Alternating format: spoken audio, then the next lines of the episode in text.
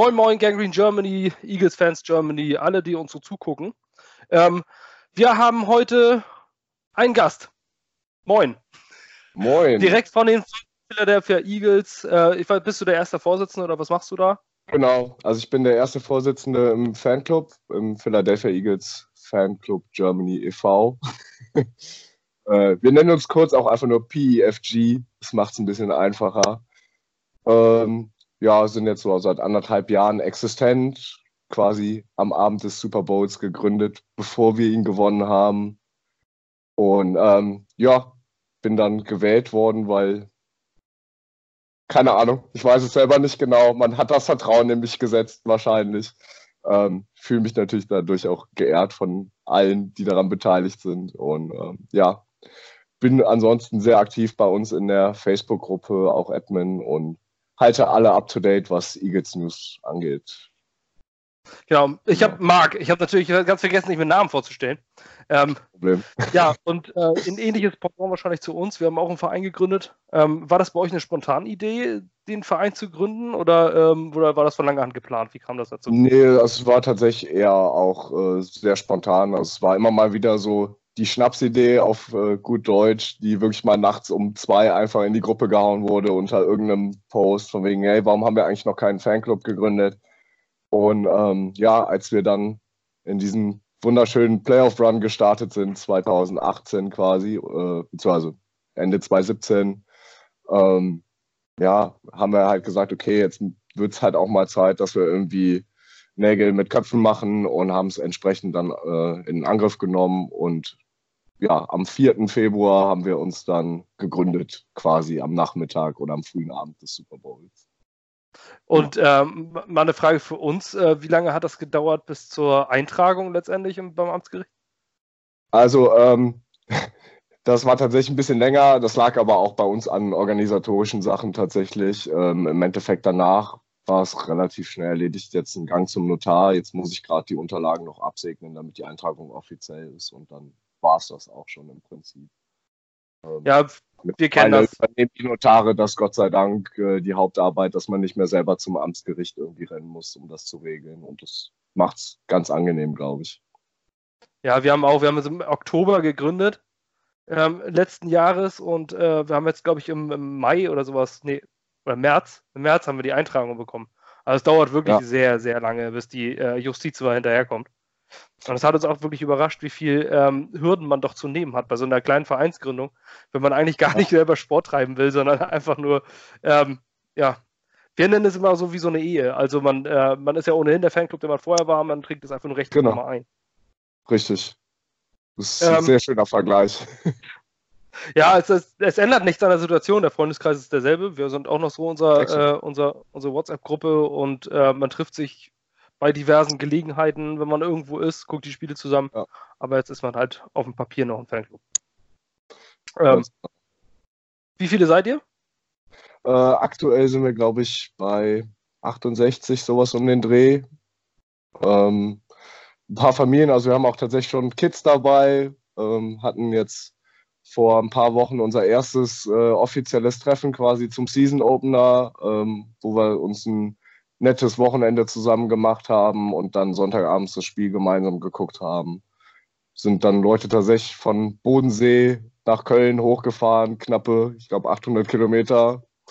Ja, äh, war ein geselliges Treffen. Viele kannte ich tatsächlich, Gott sei Dank, schon außerhalb der Gruppe auch. Ähm, durch London im Vorjahr.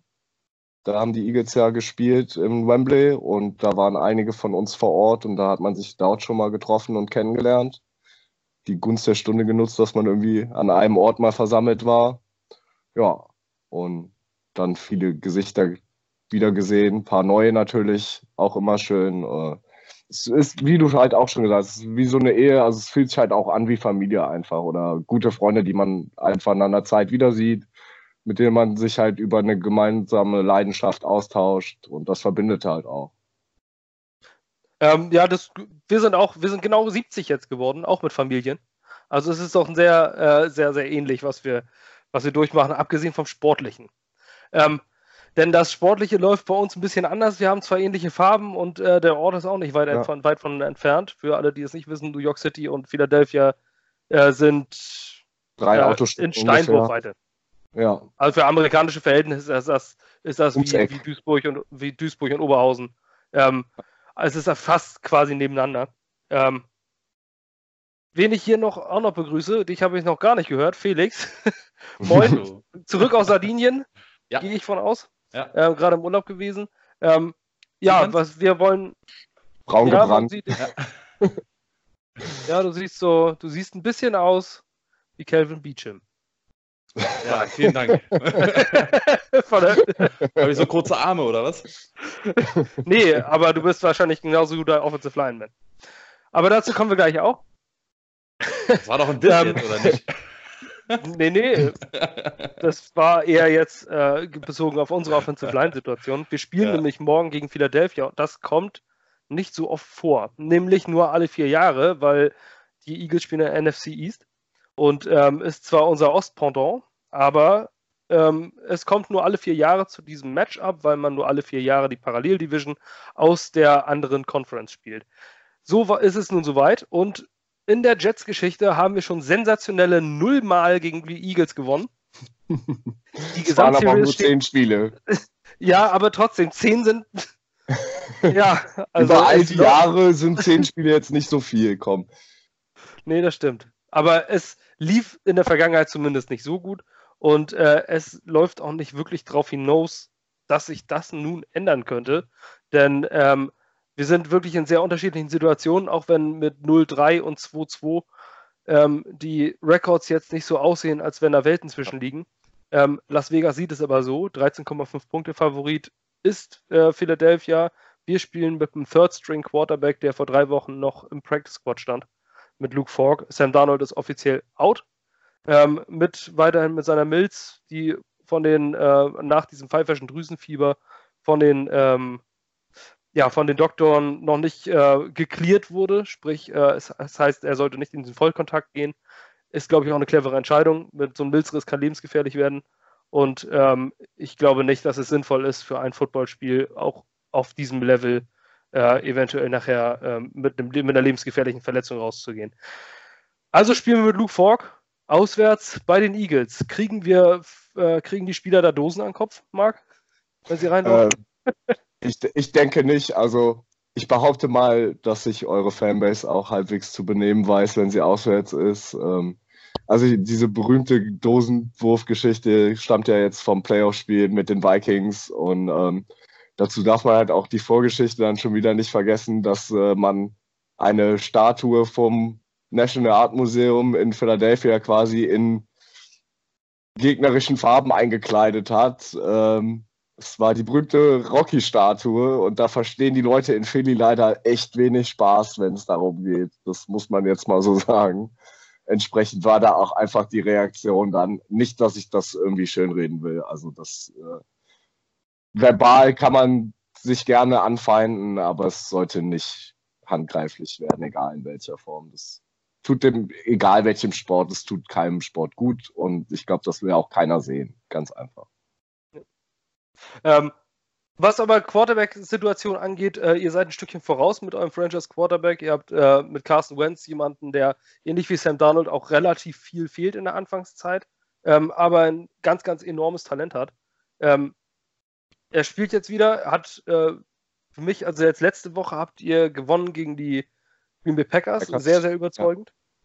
Ähm, die drei Spiele davor waren allerdings weniger überzeugend, meiner Meinung nach. Ähm, da war teilweise der Wurm drin. Die Defense hat auch mehr Ja. Punkte kassiert, als ich gedacht hatte. Ähm, Ja, auf jeden Fall. Und Carson Wentz ist, ist so, äh, ich, also zumindest, ich gucke jetzt nicht jedes Eagles-Spiel ganz intensiv komplett. Ähm, aber was man so sieht, denkt man sich immer wieder, mein Gott, wie kriegt man diesen Jungen eigentlich überhaupt irgendwann mal zu Boden? Ähm, Ja. Und dann kommt, wie im vorletzten Spiel, ich weiß gar nicht gegen wen das war, zwei Interceptions, wo ich mich frage, warum wirft er den Ball zum Gegner? Ähm, Ja. Also so aus neben diesen genialen Momenten kommen dann plötzlich solche Dinger, wo man sich sagt, warum, äh, warum dieses Turnover? Ähm, wie seht ihr als Eagles-Fans Carson Wentz und äh, seht ihr den Abgang von Nick Foles dramatisch? Ähm, hättet ihr ihn gerne gehalten? Wie sieht die Quarterback-Situation für euch aus? Auch Ja. wenn sie natürlich klar ist mit dem Franchise-Quarterback. Also, ich gerade seit wir äh, uns von Nick Foles getrennt haben, äh, ist die Situation Gott sei Dank ja endgültig geklärt, wer Starting Quarterback im Team ist.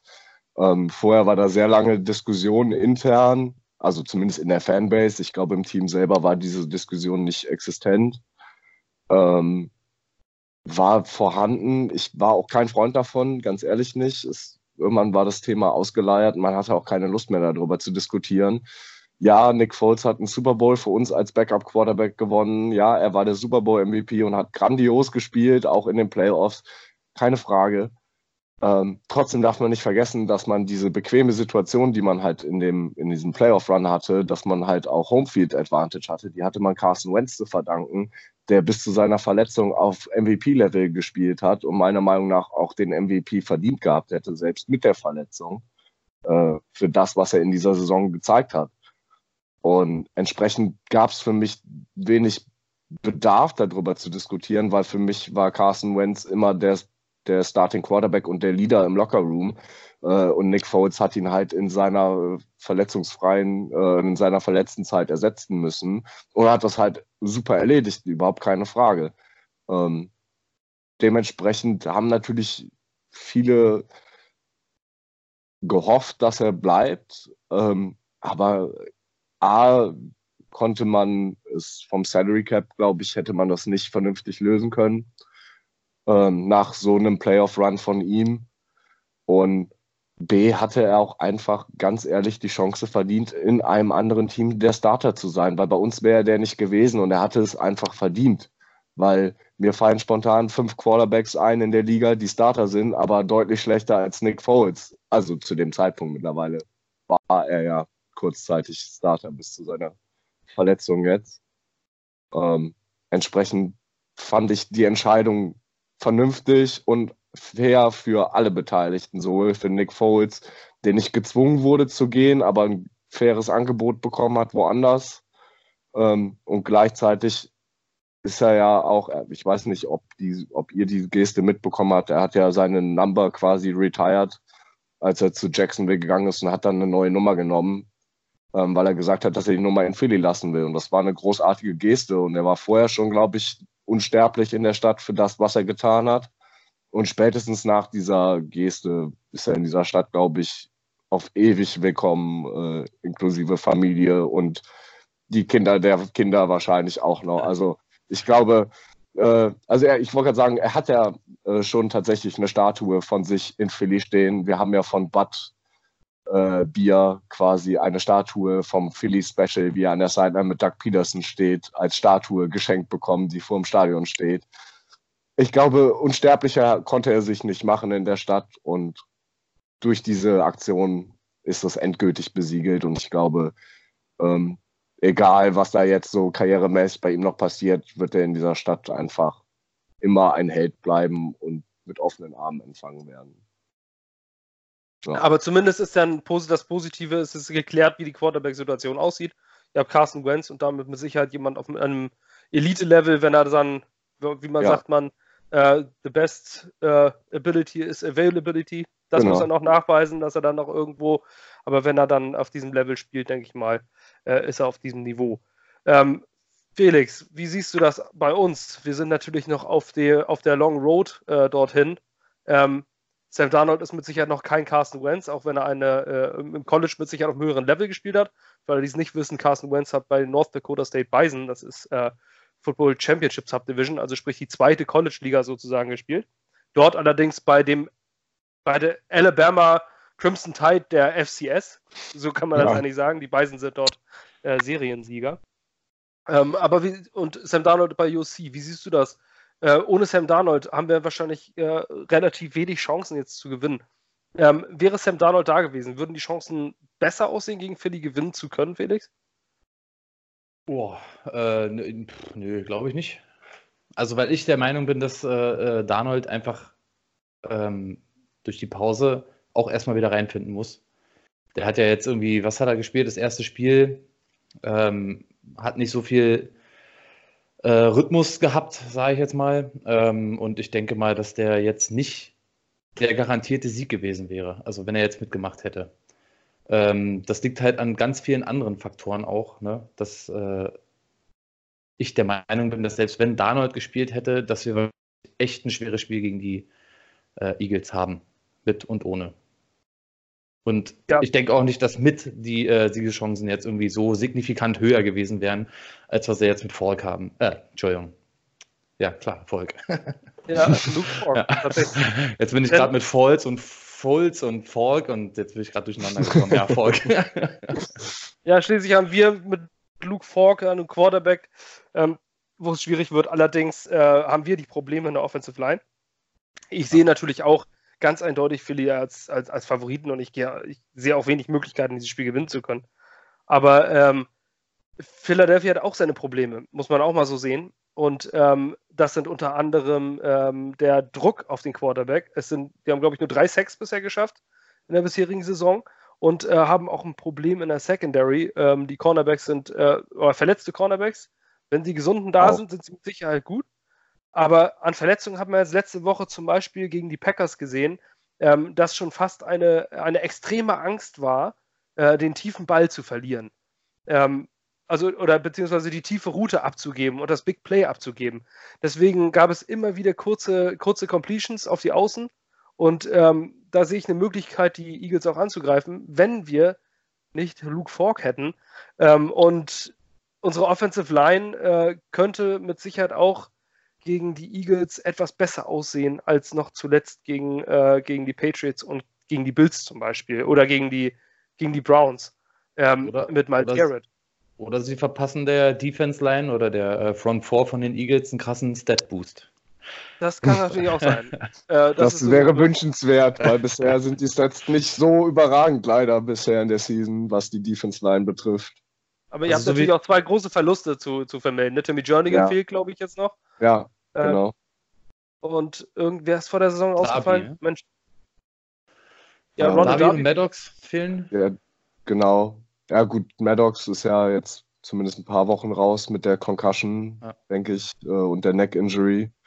Ähm, das war ja Friendly Fire, leider sehr unglückliches. Steckt man halt nicht drin, ne? Das gehört zum Sport leider, aber hat uns auf jeden Fall nicht gut getan, was die Cornerback-Situation betrifft. Also, ich sage mal, die Verletzungen bei euch liegen definitiv äh, in der Verteidigung, in der Defense. Ja. Da fehlen die meisten. Ähm, bei uns fehlen ähm, auch in der Defense weiterhin CJ Mosley. Ich glaube, dass er auch nicht spielen wird. Er ist immer noch out. Er hat immer noch nicht trainiert. Ähm, es wundert mich, dass er, weil er vor zwei Wochen war eine Game Time Decision und äh, zwei Wochen später ist er out und trainiert immer noch nicht. Da frage ich mich, was macht eigentlich, was macht eigentlich der Medical Staff in, in New York? Ähm, aber Quinn Williams wird wieder spielen. Das wird auch ein interessanter Faktor, den zu sehen. Ähm, allerdings weiß ich nicht, wie man gegen die Eagles Offensive Line äh, durchkommen möchte. Ähm, auch wenn wir sicherlich äh, unsere passenden Spieler haben. Ähm, Aktuell bei den Left Guard hauptsächlich. das ist das Problem? Also, wo, also wo siehst, du, das, wo siehst du Probleme in deinem Team, abseits der Verletzungen? Ähm, also die O-Line hatte auf jeden Fall auch ein paar Startschwierigkeiten. Ich denke, das ist im Spiel gegen Green Bay besser geworden, aber auch da hat man es immer noch gesehen, dass meistens, wenn Blitze kamen, ging sie über Left Guard. Ähm, ich weiß gar nicht mal aktuell, wer, wer da zu dem Zeitpunkt gespielt hat, leider. Ähm, es, aber es war meistens halt über denselben Spot, wo der Angriff durchkam. Und das ähm, ist mir zumindest aufgefallen. Und ansonsten, ja, natürlich der Ausfall von Deshaun Jackson als Deep Threat ist natürlich für, gerade für unsere Offense, die ja gern das Field mal stretcht ähm, und halt auch dadurch, dass wir, glaube ich, zumindest gegen Green Bay haben wir es geschafft, endlich mal ein anständiges Runplay zu etablieren. Und entsprechend, ähm, wenn dann halt noch eine Deep Threat da ist, wir hatten Gott sei Dank oder haben jetzt Alshon Jeffrey ja zurück wieder von der Verletzung, der ist zumindest äh, einer von zwei Deep Threats äh, wieder vorhanden ist, ähm, um damit das Feed einfach zu stretchen und dadurch, ich glaube, dass man mit dem, mit dem Run-Game euch halt dazu zwingen wird, sich entsprechend vorzubereiten mit der, mit der Formation, ähm, auch mit dem Setting, also sprich, ähm, dass man weniger, weniger Defensive Backs auf dem Platz stehen hat und dafür lieber noch einen Linebacker mehr. Ähm, und ich glaube, dadurch werden wir irgendwann das Mismatch haben auf, auf den Receivern, dass da die Deep Route offen sein wird und entsprechend da die die Angriffe drüber gehen werden im Endeffekt. Da muss ich jetzt, natürlich abhängig, wie das Runplay funktioniert. Ne? also ich glaube, da wird, da wird's, äh, da werden es die Eagles leider auch schwer haben. Runplay gegen die Jets. Da sind die Jets nämlich mit, ich glaube, 3,6 Yards pro Spielzug äh, knapp hinter den Eagles mit 3 Yards Ja. Pro Spielzug zugelassen. Also die Defense, äh, Run-Defense der Jets ist auf jeden Fall auch ziemlich stark. Ich Ja, also glaube, es wird ein zähes ich, also ich glaube, Quarterback-Spiel. Also ich, ich glaube, es halt ent, ähm, entscheidend wird es am Ende, wie, wie gut funktioniert das Run-Game auf Ja. beiden Seiten im Endeffekt. Ähm, und der, der das Run-Game besser hinbekommt und der die Control auf der Line of Scrimmage hat, äh, der wird das Spiel auch am Ende für sich entscheiden. Ja, also man hat es jetzt gesehen. Ich finde, es- ich fand es wirklich sehr beeindruckend, wie, wie die Eagles gegen eine, eine eigentlich bis, bis dato hervorragende Packers Defense, äh, die wirklich den Gegner bei, bei ganz, ganz wenig Yards im Laufspiel und bei Ja. ganz, ganz wenig Punkten gehalten hat. Ähm, ich glaube, was hat Miles Sanders da gehabt? 160 Yards oder sowas? Oder war das die gesamte Run-Offense? Gesamt waren es, glaube ich, 176 Yards und ähm, ja, aufge ich glaube 140 Yards davon waren aufgeteilt auf Howard und auf Miles Sanders. Ja, und Howard hatte irgendwie knapp 90, kann das sein? Genau, und, Und drei zwei Touchdowns, Touchdowns. glaube ich. Zwei? Also zwei Run-Touchdowns und ein ja. Pass, ja. Genau. Ähm, Ja, ja, ich habe ist, gelesen, dass Aaron Rodgers der Leading Rusher gegen die Eagles ist. Also so viel Ja. dazu. Also zumindest von der Green Bay Offense war er das. Ja, nee, insgesamt, also alle Teams, die so. bislang gegen die Eagles Okay. gespielt haben, da hat äh, Rodgers Das- mit irgendwas um die 46 Yards die meisten erlaufen. Ja, das spricht doch Also ich für das Spiel nicht gesehen, aber als spricht auf jeden Fall schon Bänder, was da gewesen sein muss. Also, Ja. Ja, Na gut, da kommt Also, jetzt das natürlich mit Le'Veon Bell unser bestes, unser bestes Kaliber, äh, dass Ja. wir, dass man dann bisher aufbieten kann. Ähm, der bisher von den Zahlen her blass geblieben ist, aber ähm, die gesamte Offense ist bisher. Also auch wenn er nicht, ähm, nicht die Zahlen liefert, wo du jetzt am Wochenende äh, nach Hause gehst, äh, Sonntagnacht und guckst, was haben deine Fantasy-Punkte gemacht und Le'Veon Bell hat das Spiel für dich gewonnen. Das ist bisher nicht passiert. Ähm, aber er ist derjenige, der eigentlich quasi jeden Ball bekommt weil äh, ja Quarterbacks, wenn wir sie denn so nennen, eigentlich bisher nicht haben. Ähm, wie können wir dann, Felix, wie können wir dann überhaupt angreifen? Wie haben wir dann überhaupt eine Chance? Also ich sehe de derzeit keine Möglichkeit, ähm, es sei denn über die kurzen Hitch-Routes, über Außen, ähm, wenn, die, wenn, die, wenn die Defense wieder versucht, ähm, ein bisschen auf Prevent zu gehen, äh, die harten Yards zu, oder die kurzen Yards zu machen. Wie haben wir da überhaupt eine Chance, Felix? Wo können wir da punkten? Können wir überhaupt einen Touchdown Also machen? es, ja, es sieht so aus, als ob er jetzt äh, ein bisschen Bewegung reinkommt, ne? Also äh, ich bin noch nicht ganz so tief wieder drin, aber es scheint ja so, dass Khalil wohl nicht spielen soll. Ähm, dass äh, Harrison auf Center startet und dass äh, Edoga und wie ist der andere Smith, ja, äh, äh, auf die Guard-Position wechseln.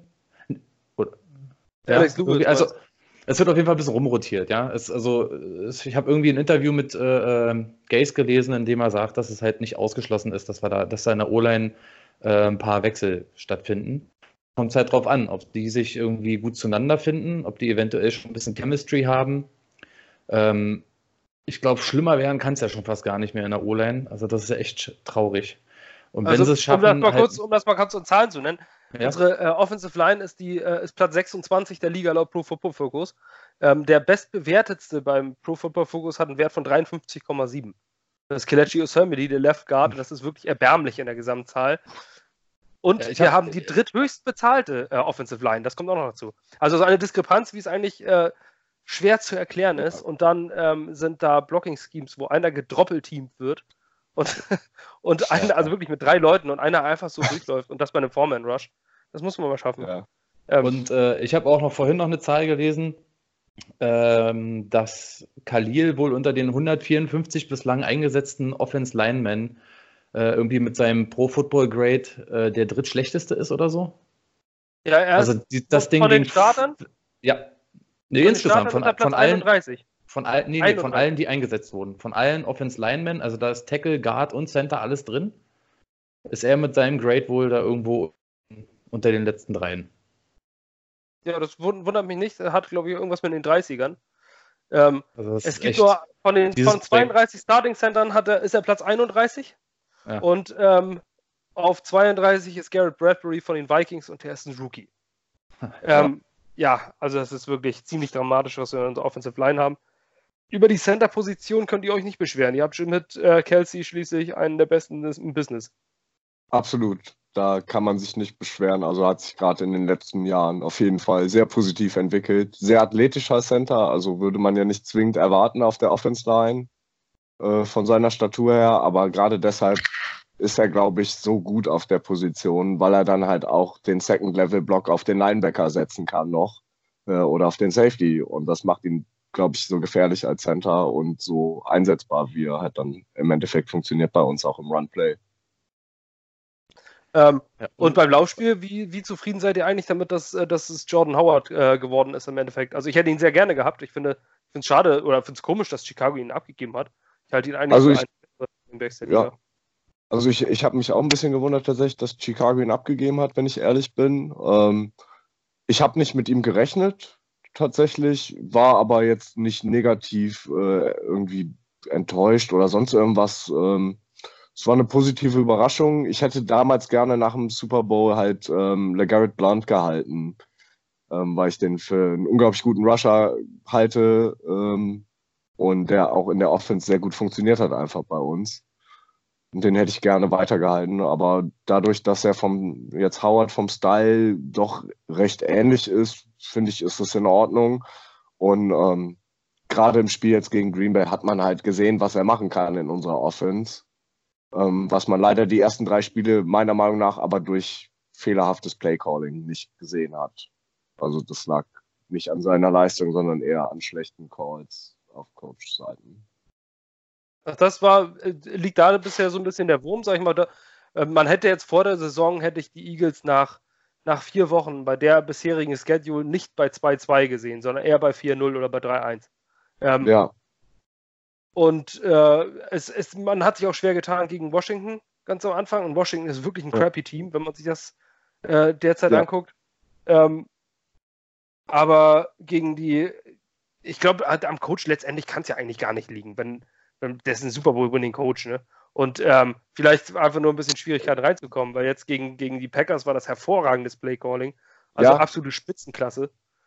Ähm, ähm, aber defensiv ist, finde ich, ist debattierbar tatsächlich. Also man hat zwar noch immer denselben Defensive Coordinator wie beim Super Bowl Win, ähm, aber du hast ja eben schon die Prevent Defense bei uns angesprochen und das ist irgendwie gefühlt so ein bisschen sein Markenzeichen geworden im negativen Sinne meiner Meinung nach. Also das ist gar nicht mal gerne gesehen bei uns, diese Prevent Defense. Also das ist für mich auch das große Manko. Man müsste eigentlich mit dieser Defense, die wir haben an Talent, selbst mit den Ausfällen auf Cornerback müsste man viel aggressiver spielen. Ähm, Gerade weil man so eine starke Defensive Line hat. Ähm, das muss man viel mehr ausnutzen. Und da haben wir defensiv meiner Meinung nach einfach zu wenig den Stempel aufgedrückt in den ersten Spielen. Ähm, und auch Green Bay hat immer noch viele Punkte gescored gegen uns, meiner Meinung nach. Also 24 Punkte, glaube ich, waren es am Ende ähm, oder so, oder 27. 27, ähm, glaube ich sogar, ja. 27. Ja, waren, waren relativ Und, viele, ähm, ja. Das finde ich jetzt zu viel, ehrlich gesagt, für das, was man defensiv an Talent da stehen hat. Zumindest in den Front Seven, sage ich mal. Und ja. ähm, da kreide ich das ein bisschen tatsächlich unserem Defensive Coordinator mit an, dass er sich da zu wenig adjusted hat, meiner Meinung nach. Und dieses Prevent, das hat er halt schon vor zwei Jahren gemacht und das ist halt vorhersehbar irgendwie und dann gehst du, wie man, äh, wie du eben schon gesagt hast, dann machst du halt die Hitch Route, äh, nimmst halt Safety sechs Yards mit, machst zweimal, hast dann First Down und danke. Ähm, so gewinnst du kein Spiel, meiner Meinung nach, mit der Defense. Und ähm, dann haben sie zwischendurch wieder so brillante Momente wie dieser Strip Sack auch gegen äh, Rogers im letzten Spiel, äh, der quasi der umgedrehte Strip Sack aus dem Super Bowl war. Und ähm, ja. Also man sieht ja, wozu diese Defense in solchen Momenten in der Lage ist. Und das könnten die viel mehr zeigen, meiner Meinung nach. Ähm, das scheitert nicht mal zwingend daran, dass die Offensive Line oft besser ist oder so, sondern eher, dass man auch an eigenen Fehlern teilweise sich selbst das Leben schwer, also auch Penalties. Man hat sich das Leben selbst so ein bisschen schwer gemacht. Wir haben uns einfach selber in den Fuß geschossen. Ähm, die zwei Niederlagen, die wir bis jetzt haben, waren beides One-Score-Games. Eins war drei Punkte äh, Differenz. Also das hätte man alles gewinnen können und müssen, meiner Meinung nach. Ähm, und ist im Endeffekt aber auch in den ersten Spielen auch offensiv am Playcalling gescheitert, weil die Offense auch nicht in den Groove kam durch Verletzungen dann wie die Sean Jackson und Elshon Jeffrey, die dann beide ausfielen, man plötzlich mit Receiver 3, 4 und 5 da stand, äh, die gestartet sind und entsprechend hohe Drop-Raten da waren. Also ich glaube, er hatte gegen äh, im vorletzten Spiel acht Drops hatte, hatte er insgesamt Carson Wentz. Und wenn man das dann noch auf seine, auf sein Quarterback-Rating, was er in dem Spiel eh schon hatte, rechnet, dann wäre das noch viel besser. Also darum, ich finde, Carson Wentz kommt tatsächlich ein bisschen schlecht weg aktuell, meiner Meinung nach, für das, was er wirklich abliefert. Äh, Von den Zahlen. Umgibt, ja. Absolut. Ähm, also bei Pro Football Focus äh, wird aber sein Wert unterstrichen. Also da habe ich, ähm, wir, ja. haben so eine, wir haben so eine Elite, äh, Mitgliedschaft, da sieht man halt wirklich in, in ja. sämtlichen Werten. Ist er, äh, also zumindest äh, alles, worauf es ankommt, sage ich mal so. Ja. Ne? Also die Money Downs sitzen alle, äh, wie man so schön sagt. Also Third Down Percentage ist überragend. Und ähm, ich denke, dass das auch seine große Stärke einfach ist. Das hat er auch immer schon gezeigt, seit er bei uns gedraftet wurde, dass er halt bei Third Down sehr zuverlässig ist. Ja, auch wie, auch wie, eine, wie eine Statue in der Pocket steht, wenn er dann angegriffen wird. Erinnert ja. mich immer so ein bisschen äh, an einen äh, athletischeren Ben Roethlisberger, zumindest das, was er äh, so abschütteln kann, ja. was an ihm hängt. Äh, und immer wieder, äh, was ich dabei beeindruckend finde, ist, den Tackle von der Seite einzustecken oder, oder einen Hit von der Seite einzustecken und trotzdem die Augen immer downfield zu haben, äh, wo man ja. das Gefühl hat, dass er den nie beachtet und einfach so wie so ein Baum stehen bleibt. Ähm, Felix, mal zum, zu den Möglichkeiten, wie wenn überhaupt die Jets dieses Spiel gewinnen könnten? Wo siehst du die Key-Matchups? Wo haben wir die Chance, eventuell anzugreifen und können die Jets das Spiel überhaupt gewinnen? Ähm, ja, ich denke, die können das schon gewinnen, aber dann wird es wahrscheinlich ziemlich dreckig und äh, äh, zäh. So ein 9 zu 6 oder sowas. Ähm, und zwar denke ich, dass die Defense auf jeden Fall dagegen halten kann, also unsere Defense. Ähm, und das Playcalling von Gay, äh, äh, Gaze muss ich auf jeden Fall halt verbessern. Äh, diese ewigen Third and Longs, die dürfen nicht passieren.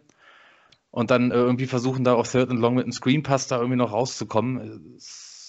Also wenn das aufhört und wenn sie es halt irgendwie ja, schaffen, halt auch mal einen Deep Thread frei zu bekommen, könnte es klappen. Allerdings macht mir dann der Arm von Ford Sorge. Also ich glaube, wenn der äh, äh, auf dem Deep Thread, wenn der den offen kriegt, ich den eher unterworfen, als tatsächlich äh, die Endzone laufen. Ja, von daher, wenn, dann wird es wahrscheinlich äh, über Field Goals klappen. also, also, also dass die Defense halt haben es aber auch nicht gut gegen uns aus der Historie. Ich erinnere ja? an das Bears Playoff-Spiel. Die Kicker haben es gegen so. uns auch nicht so leicht. ja, da haben wir jetzt einen soliden äh, okay. Ficken. Der macht das. Ja, ja. Sehr solide. Der wird jetzt einfach jeden Gegner ja. ficken. Entschuldigung. Die haben, die haben nämlich bisher äh, immerhin sensationell einen Offensive Touchdown aus drei Spielen geschafft. Also, ich sag mal, ähm, die Eagles haben gezeigt bisher, man braucht also mindestens 20 Punkte, um dieses Team zu schlagen.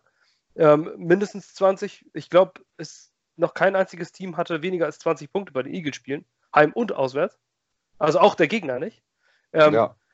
Also 20 Punkte brauchen wir mindestens, um Philadelphia zu schlagen. Und äh, da glaube ich, das reicht, da wird das nicht mit, äh, mit, mit Field Goals reichen.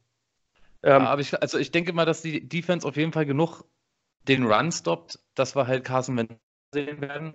War nicht so, also es sah nicht so, ich fand es nicht so gut bislang. Ne? Erst als das Runplay geklappt hat, sah er selber ein bisschen sicherer aus. Und äh, wenn es den Jets gelingt, ihn halt vielleicht ein bisschen zu Fehlern zu zwingen, glaube ich, könnte eventuell über die Defense vielleicht wieder ein Score kommen. Vielleicht schaffen wir es doch mal auf einen glücklichen Touchdown. Ich will es nicht abschreiben. Also ich, gut, vielleicht ist die grüne Brille. Ich glaube schon, dass man das knapp gewinnen kann. Also ich habe tatsächlich, ich habe tatsächlich gesagt, mit Sam Darnold hätten wir eine Chance in diesem Spiel. Ähm, weil äh, die, die, also bisher hatten wir einfach gegen die Bills hatten wir eine gute Chance, das Spiel zu gewinnen. Und Buffalo ist diese Saison wirklich ein gutes Team. Ähm, die haben die äh, Patriots die am Rande real, ja. Die stehen mit 3-1. Die Defense ist die beste der Liga. Ja. Und äh, wir haben gegen sie wirklich nur aufgrund eigener Blödheit ähm, mit 16 zu 17 oder ja. wie viel? 16, ja, 16 zu 17 ja. verlieren.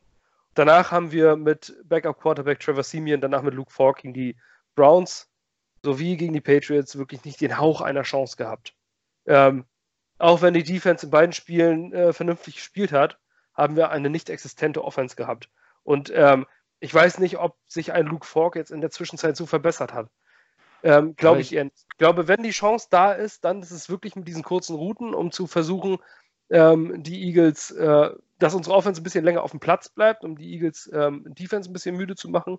Gerade die Backup-Cornerbacks da ein bisschen aus der Reserve zu locken und ähm, ihnen über drei, vier Completions Angst zu machen, immer wieder nach vorne zu kommen, vielleicht mit den Defensive Coordinator mal zu, zu bringen, mal in der Flat zu spielen und dann Robbie Anderson mal lang zu schicken. Also für mich ist äh, ein Key-Matchup Robbie Anderson in der Offense, dass man den äh, gegen die Banked-Up Eagles Secondary ein bisschen äh, mehr ins Spiel bringen kann. Und dass unsere Offensive Line ein bisschen mehr hält. Ich, wir müssen, ich sag, ich sag's so, wie es ist, wenn wir keine zwei Offensive Touchdowns hinkriegen, dann gewinnen wir dieses Spiel nicht. Dann sehe ich nicht die Chance, dieses Spiel zu gewinnen. Ähm, aber in der Defense, bei uns in der Defense, ähm, haben wir, äh, ist für mich das Key Matchup Zach Ertz gegen unsere ähm, Backup Inside Linebacker. Denn ähm, wir spielen mit Blake Cashman, einem Fünftrunden-Rookie, Rookie, der bisher einen super Job macht, aber er ist halt auch ein Fünftrunden-Rookie und, äh, und Zach Ertz ist Elite. Und ähm, das muss man, ich glaube, das ist der Punkt, den wir jahrelang mit Rob Gronkowski hatten in der Division. Ähm, Zach Ertz ist, äh, ist kein Rob Gronkowski, natürlich nicht, aber ähm, der ist auf, diesem, auf dem Niveau. Und äh, ich weiß nicht, wie wir, wie wir das stoppen wollen. Gerade mit unseren Back, Backup-Inside-Linebackern gegen Zach Ertz. Ähm, Marc. Ja. Ja, äh, ja also ich stimme dir da tatsächlich zu, äh, was das Zach Ertz Matchup äh, betrifft. Gerade weil diese Wentz-Ertz-Connection doch sehr stark, also ich bezeichne Ertz immer gern so als das Safety Blanket von Wentz. Also wenn nichts in der Offense geht, passmäßig, dann sucht Wentz bei uns Ertz. Ähm, weil er halt einfach so zuverlässig ist in seiner Leistung, auch gegen eine Top-Defense. Und wie du schon ansprichst, wenn du dann halt einen Rookie-Linebacker da stehen hast und du dieses Mismatch dann halt hast, glaube ich, wird Ertz das halt auch und Wentz das in der Kombination halt auch eiskalt nutzen. Ähm, ich gestehe tatsächlich, also ich habe äh, in meiner, in meiner Game-Prognose intern bei uns in der Gruppe habe ich äh, tatsächlich euch auch die zwei Touchdowns zugestanden, muss ich jetzt sagen. Also ihr habt bei mir 14 Punkte, aber leider hagelt auch entsprechend Punkte von unserer Seite, befürchte ich. Ähm, ja, das sehe ich nämlich da, auch. Weil wir haben, da habe ich uns ein bisschen mehr zugeschrieben. Die Sache ist, guck mal auf unsere ja. Cornerbacks. Wir haben, wir haben Nate Hairston und Daryl Roberts. Und äh, das sind unsere Starter. Truman Johnson ist, ja, ist eine namentliche Frechheit. Also, den überhaupt, dem überhaupt so viel Geld zu geben, das ist wirklich, äh, der ist weiter im Backup. Also, er wird weiterhin auf die Bank gesetzt und das bei einem 5 Jahre 72 Millionen Vertrag im zweiten Vertragsjahr. Ähm, kannst du nicht cutten, weil er 24 Millionen Dead Money bringt. Also sitzt er ja. einfach an der Seite, ähm, guckt auf seinen Geldbeutel und lacht. Und äh, und die Jets stehen da und starten, äh, starten Nate Hairston, den sie für einen siebten oder sechsten Pick geholt haben. Ähm, ja. Also wir haben eine ähnliche Situation, nur dass äh, wir keine verletzten Starter haben, sondern das sind unsere Starter, das was ihr als Backups habt. Ähm, ich denke, da kommt auch, da ist auch die große, äh, große Möglichkeit äh, für eure Receiver mal wieder ein bisschen zu scoren, weil im Spiel mhm. gegen, äh, gegen die Eagles waren das, glaube ich, nur vier oder fünf Catches, die Outside Wide Receiver überhaupt gefangen haben. Ähm, Ansonsten war da irgendwie nichts auf die Outside, Outside Receiver. Und ich muss euch auch enttäuschen, der Cornerback, der bei uns die meisten Bälle zugelassen hat, sitzt verletzt auf der Bank. Das war nämlich Darby, der katastrophal gespielt hat nach seiner Verletzung und okay. ähm, jetzt eh verletzt ausfällt. Ja, also haben wir nicht so viele Gelegenheiten. ähm, was ich auch interessant fand in einem Locked On Podcast, ähm, zu wissen äh, oder mal zu fragen, wenn ihr die Chance hättet, einen Spieler aus dem Kader der anderen zu, zu stehlen, sich mhm. einzunehmen und sagen, so, das ist jetzt meiner. Ähm, ganz spontan, wer wäre das? Wen würdest du von den Jets nehmen? Egal ob Offense oder Defense, wenn du einen davon nehmen könntest fürs Eagles-Team. tatsächlich wahrscheinlich noch Bell als zusätzliche Verstärkung fürs Running Back Call, weil ich ich halte das aktuell zwar für stark bei uns, aber man kann es ja noch stärker machen. Das halte ich damit für möglich. Also würde ich den tatsächlich äh, als Running Back noch dazu holen. Äh, zumal gerade ja versucht wurde, mal Sanders zu töten. Ja, also, was ich auch eine Frechheit finde, dass das keine Penalty gab oder äh, auch im Nachhinein, also ne, dadurch, dass es ja keine Flag auf dem Play gab, kann ja auch nicht mal im Nachhinein noch äh, eine Strafe verhangen werden gegen den Spieler und das finde ich einfach eine Katastrophe. Ähm, weil das war wirklich ein versuchter Mord, meiner Meinung nach. Also, ja. also für jeden, der das nicht gesehen hat, das war ein Special Teams Play, glaube ich. War ein Punt Return ja. oder Kick Return? Punt Return, Punt Return war es, glaube ich. Genau, und da ist der Gunner vom gegnerischen Team, war da, welches Team war, gegen, war das gegen die Packers? Ähm, nee, das war die Woche davor, meine ich. Gegen die Lions, ja. Gegen die Lions war es ja. Detroit. Ein Face Max Penalty und das sah so wirklich so aus, als wenn ihm das Genick bricht, den Kopf umdreht. Zum Glück ist ja. der Helm vom Kopf runtergegangen aber das sah, sah wirklich, wirklich lebensgefährlich aus. Also es gibt so eine Momentaufnahme, da sieht man wirklich, dass er den Helm einmal um 180 Grad auf dem Kopf gedreht hat. Also das ja. Face Max hat er am Hinterkopf quasi. Äh, und da kann man sich vorstellen, mit was für einer Kraft er daran gerissen haben muss. Und dann darf man nicht vergessen, da steckt noch ein Kopf und ein Hals drin von einer Person. Ähm, wirklich nicht ja. schön. Also war auch nicht schön Deswegen, anzusehen das Ding sitzt auch fest. So ein Helm sitzt nicht einfach ganz locker, ja. dass man die einfach so abnehmen kann. Sonst würde es mich regelmäßig passieren. Genau. Felix, wen würdest du von den Eagles schnappen, wenn es einen einzigen Spieler gibt, den du dir aussuchen könntest und den du gratis nehmen könntest? Ja, ich wollte Darby nehmen, aber Marc hat gesagt, er ist kacke. den, den schenke ich euch. Da brauchen wir einen First Round Pick.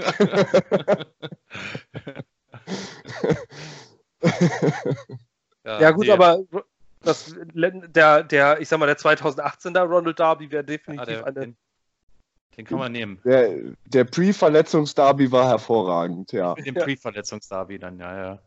Okay. Also, für mich wäre es sofort Lane Johnson, ähm, weil meiner Meinung nach brauchen wir unbedingt einen Tackle und Lane Johnson ist auch, äh, ja, ich meine, das ist eine Bank.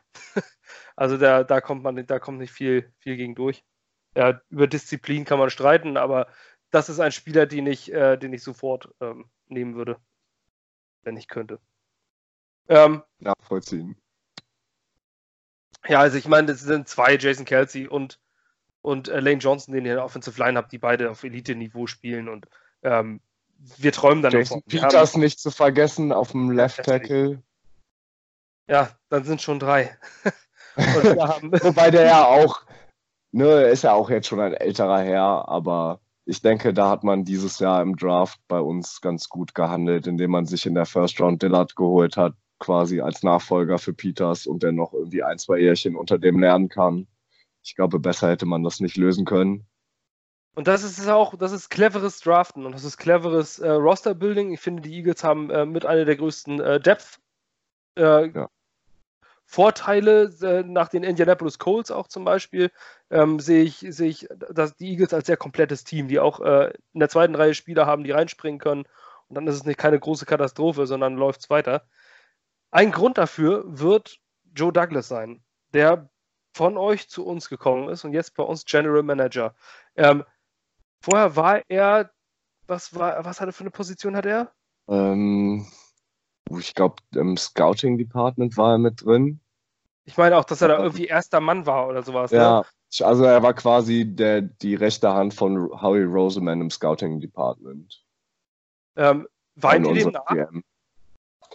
Ähm, nicht, also ich, ich muss sagen, ich habe andere, andere, also Staff-Member, denen ich mehr nachtraue, ehrlich gesagt.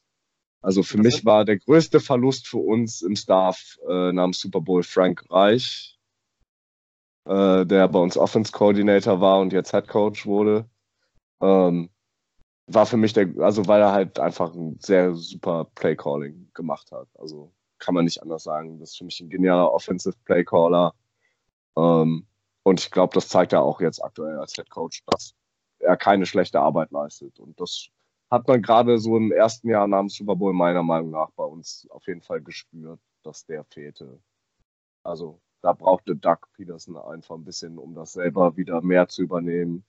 Äh, und ich halte unseren aktuellen Offense Coordinator Mike Groh für nicht zwingend geeignet für das, was er callt. Also da wünsche ich mir auf jeden Fall Verbesserungen. Äh, Felix, Joe Douglas, wünschst du dir ein ähnliches Roster-Building wie Philadelphia es macht? 2018 mit Spielern ohne große, ohne besondere große Namen den Super Bowl zu gewinnen. Äh, glaubst du, dass Joe Douglas sowas bei uns erreichen kann? Äh, zum ersten Teil der Frage, wenn ich jetzt Nein sagen würde, könnte ich, glaube ich, auffliegen und gehen. Klar wünsche ich mir das. und ähm, ich hoffe auch, dass er es schafft. Ähm, was mich ein bisschen daran äh, zweifeln lässt, ist halt, dass dieses Ding mit äh, Khalil jetzt so gar nicht funktioniert irgendwie. Ich weiß nicht, ob er sich das, da, da wird er sich bestimmt selber mehr von versprochen haben, klar. Aber ich meine, der kriegt ja halt auch schon Kohle, ähm, die naja, einen im Prinzip von der Couch zwingt, auch wenn man nicht mehr über Football spielen will. Aber ähm, ja, wird abzuwarten sein, ne, wie der erste Draft so ist. Also momentan finde ich es noch schwer, ihn zu schätzen und zu sagen, ja, der wird das irgendwie schaffen. Äh, ähnlich wie es bei den Eagles war. Ich hoffe es natürlich. Und ich glaube, die erste Einschätzung kann man dann tatsächlich nach dem Draft abgeben, wenn dann die nächste Saison so ein bisschen gelaufen ist, um zu gucken, wie die Spieler tatsächlich funktionieren. Ich denke, dann kann man dazu was sagen. Aber so bleibe ich erstmal dabei, dass ich mir wünsche. Den Rest, den halte ich mir noch offen. Ja, ähm, ich denke, wir haben eigentlich quasi jetzt auch alles, was, äh, was uns morgen erwartet. Ähm, ich würde ganz gerne noch ein bisschen abschließen mit Bold Predictions. Ähm, das eigentlich mag ich immer ganz gerne, das ist immer eine ganz nette Sache. Ja. Äh, erstmal, erstmal mit Tipps. Ähm, das Ergebnistipp, was du auch in deiner eigenen Eagles-Gruppe getippt hast. Ganz ehrlich und ja. gerade raus. Wollt ihr es wirklich hören? Ja, ja, bitte. Äh, für, äh, 44, 14 für uns. Da hast du dich doch verleiten lassen von dem, wie war es, 49 zu was? Debakel nee. vor zwei Jahren? Vier ja, Jahren? Ja, nee, habe ich mich tatsächlich nicht verleiten lassen. 45 zu 19 war es, 2018. Das habe ich, muss ich sagen, ich habe das Ergebnis tatsächlich heute gepickt, weil das war das Ergebnis ja. heute meiner Jugendmannschaft, die gespielt hat. Darum habe ich ah. das genommen. Ich fand das sehr schön. Sehr sympathisch. Ja.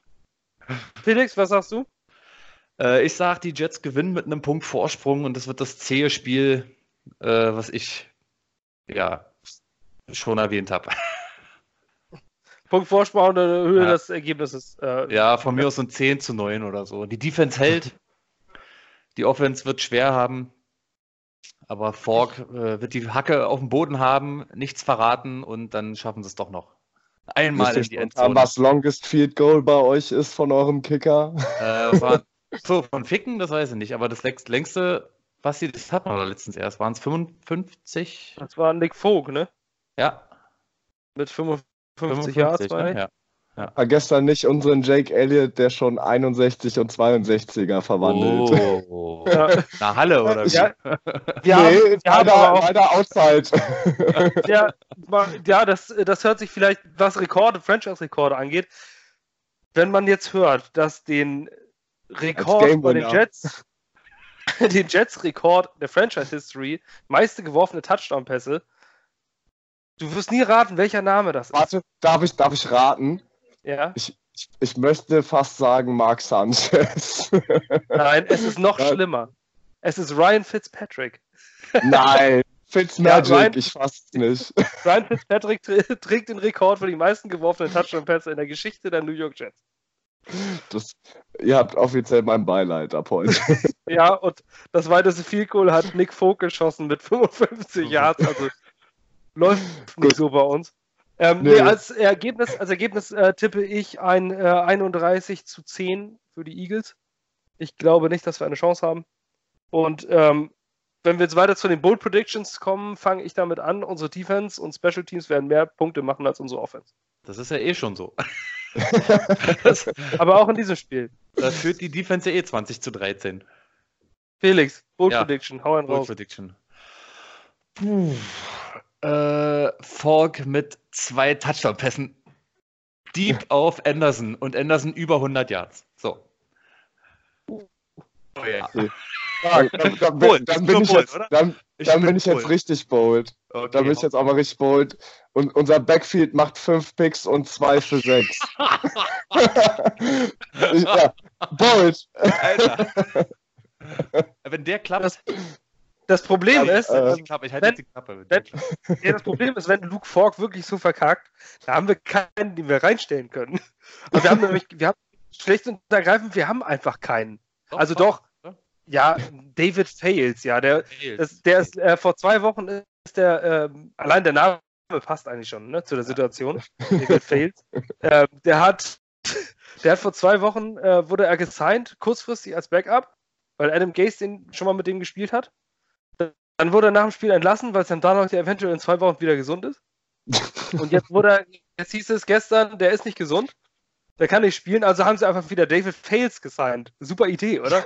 Ich mein, Genial. Der entlässt.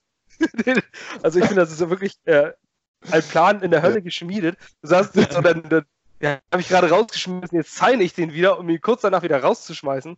Das ist ein Quarterback, das ist nicht irgendwie ein Receiver, der fünf Routen laufen muss. Ja. Das ist ein fucking Quarterback, der muss irgendwie das ganze Spiel leiden. Also, wenn Luke Fox sich verletzt, haben wir wirklich ein bekacktes Problem. Ein ganz massives. Und Vielleicht habt ihr ja einen Receiver mit einem guten Wurfarm. ja, dann wird er wahrscheinlich alles Le'Veon Bell machen, weil der stand auch schon bei Wild, Wildcat, bei Siehst du? bemerkenswert erfolglosen Wildcat-Spielzügen auf dem Platz. ähm, Im Practice Squad haben wir noch einen Mike White, der es äh, nicht mal bei den Cowboys geschafft hat, äh, als Backup-Roster, äh, als Backup in den Roster zu kommen. Also unsere Situation ist uncool. Ja.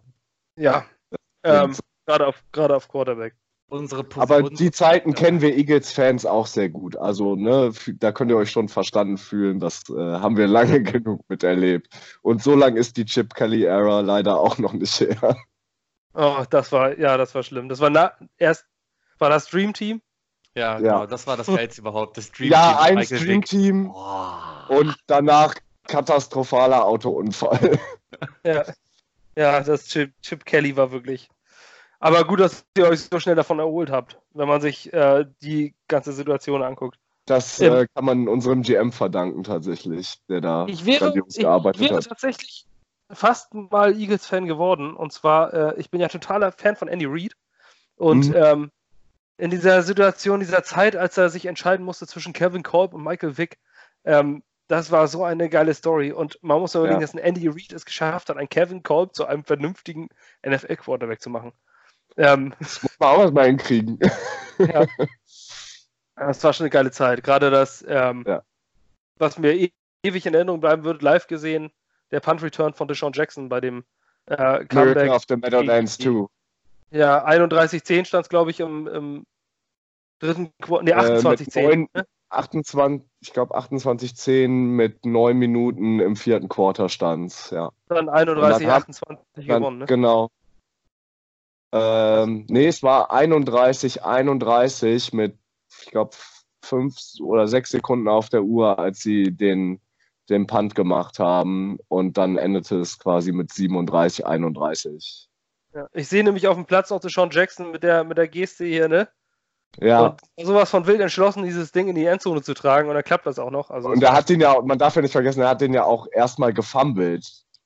Mhm. Und ihn dann return. Also alleine, dass du halt so einen Punt erstmal fummelst, was ja schon eine Katastrophe ist bei so einem Stand, wenn du wirklich vorhast, den zurückzutragen. Mhm. Und äh, dass er das dann noch so gemacht hat, da waren auch ein paar sehr gute Blocks bei, die man in den Zeitlupen später gesehen hat. Ähm, aber war natürlich grandios gelaufen. Ja, das weiß ich noch auch sehr gut, das Spiel. Das war, ich glaube, das letzte, das war am 23. Dezember. Das war quasi ein verfrühtes Weihnachtsgeschenk noch. Gerade ja, gegen die Giants als Division-Rivale nochmal. Ne? Ja, absolut. Also ich glaube, zu dem Zeitpunkt sind auch viele Eagles-Fans geworden tatsächlich, auch bei uns in der Gruppe, die genau dieses Spiel gesehen haben.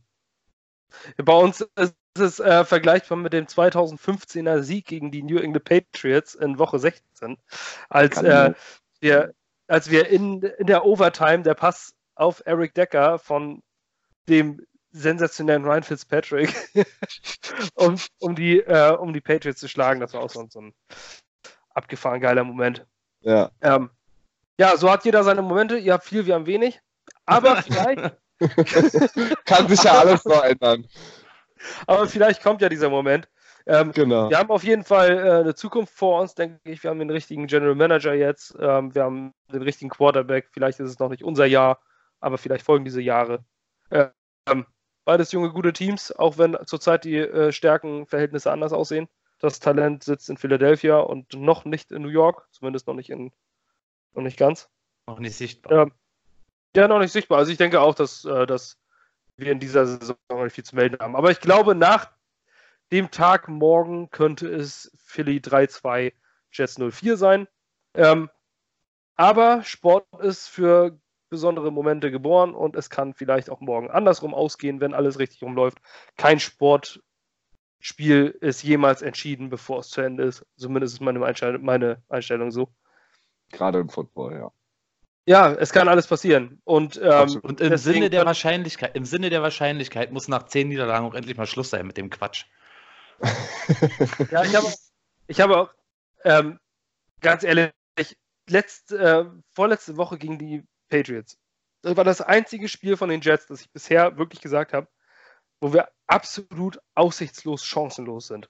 Das war das einzige Spiel jemals, seitdem ich äh, Fan der Jets bin, wo ich gesagt habe, da, da ist unmöglich zu gewinnen. Also ich habe nicht immer 0,1% Wahrscheinlichkeit gesehen und ich sehe jetzt diese, diese, diese 5% Wahrscheinlichkeit, die Eagles irgendwie zu Fehlern zu zwingen und doch noch eventuell dieses Spiel gewinnen zu können. Ähm, einfach nur, weil ihr auch ein paar Verletzte habt. Und weil ihr nicht die Patriots seid. Noch, Diese- das, solche das- wollen, das wollen wir auch nicht sein. Wir wollen nicht die Wofür ich Patriots übrigens den Eagles so unfassbar dankbar bin, weil ihr mir den Super Bowl-Abend 2018 so wunderbar versüßt habt. Ja, das war wirklich Ja, sehr Es, nett. war, es, es ist einfach immer wieder schön, Brady scheitern zu sehen. Ja. Ja, genau. Ja. Also Unglaublich befriedigend. Fans geworden. Ähm, ja, ich würde damit abschließen für heute. Marc, ich danke dir, dass du da warst. Ähm, ich hoffe, Ja, vielen Dank für die Einladung erstmal. Ich hoffe auch, dass äh, ja, jeder seinen Erfolg feiert, wie auch immer. Äh, natürlich wünsche ich uns einen Sieg, euch aber auch und das klappt nicht. Ähm, wir sehen uns wahrscheinlich erst in drei Jahren wieder. Und bis dahin tut mir einen Gefallen und verkloppt die Giants regelmäßig. Sehr gerne. Immer wieder. So, ich danke euch Freude. allen fürs Zuhören. Wenn ihr es jetzt am seht, dann wird es wahrscheinlich schon Game Day sein und Jet Up und Fly Eagles Fly für die Gegner. Ciao.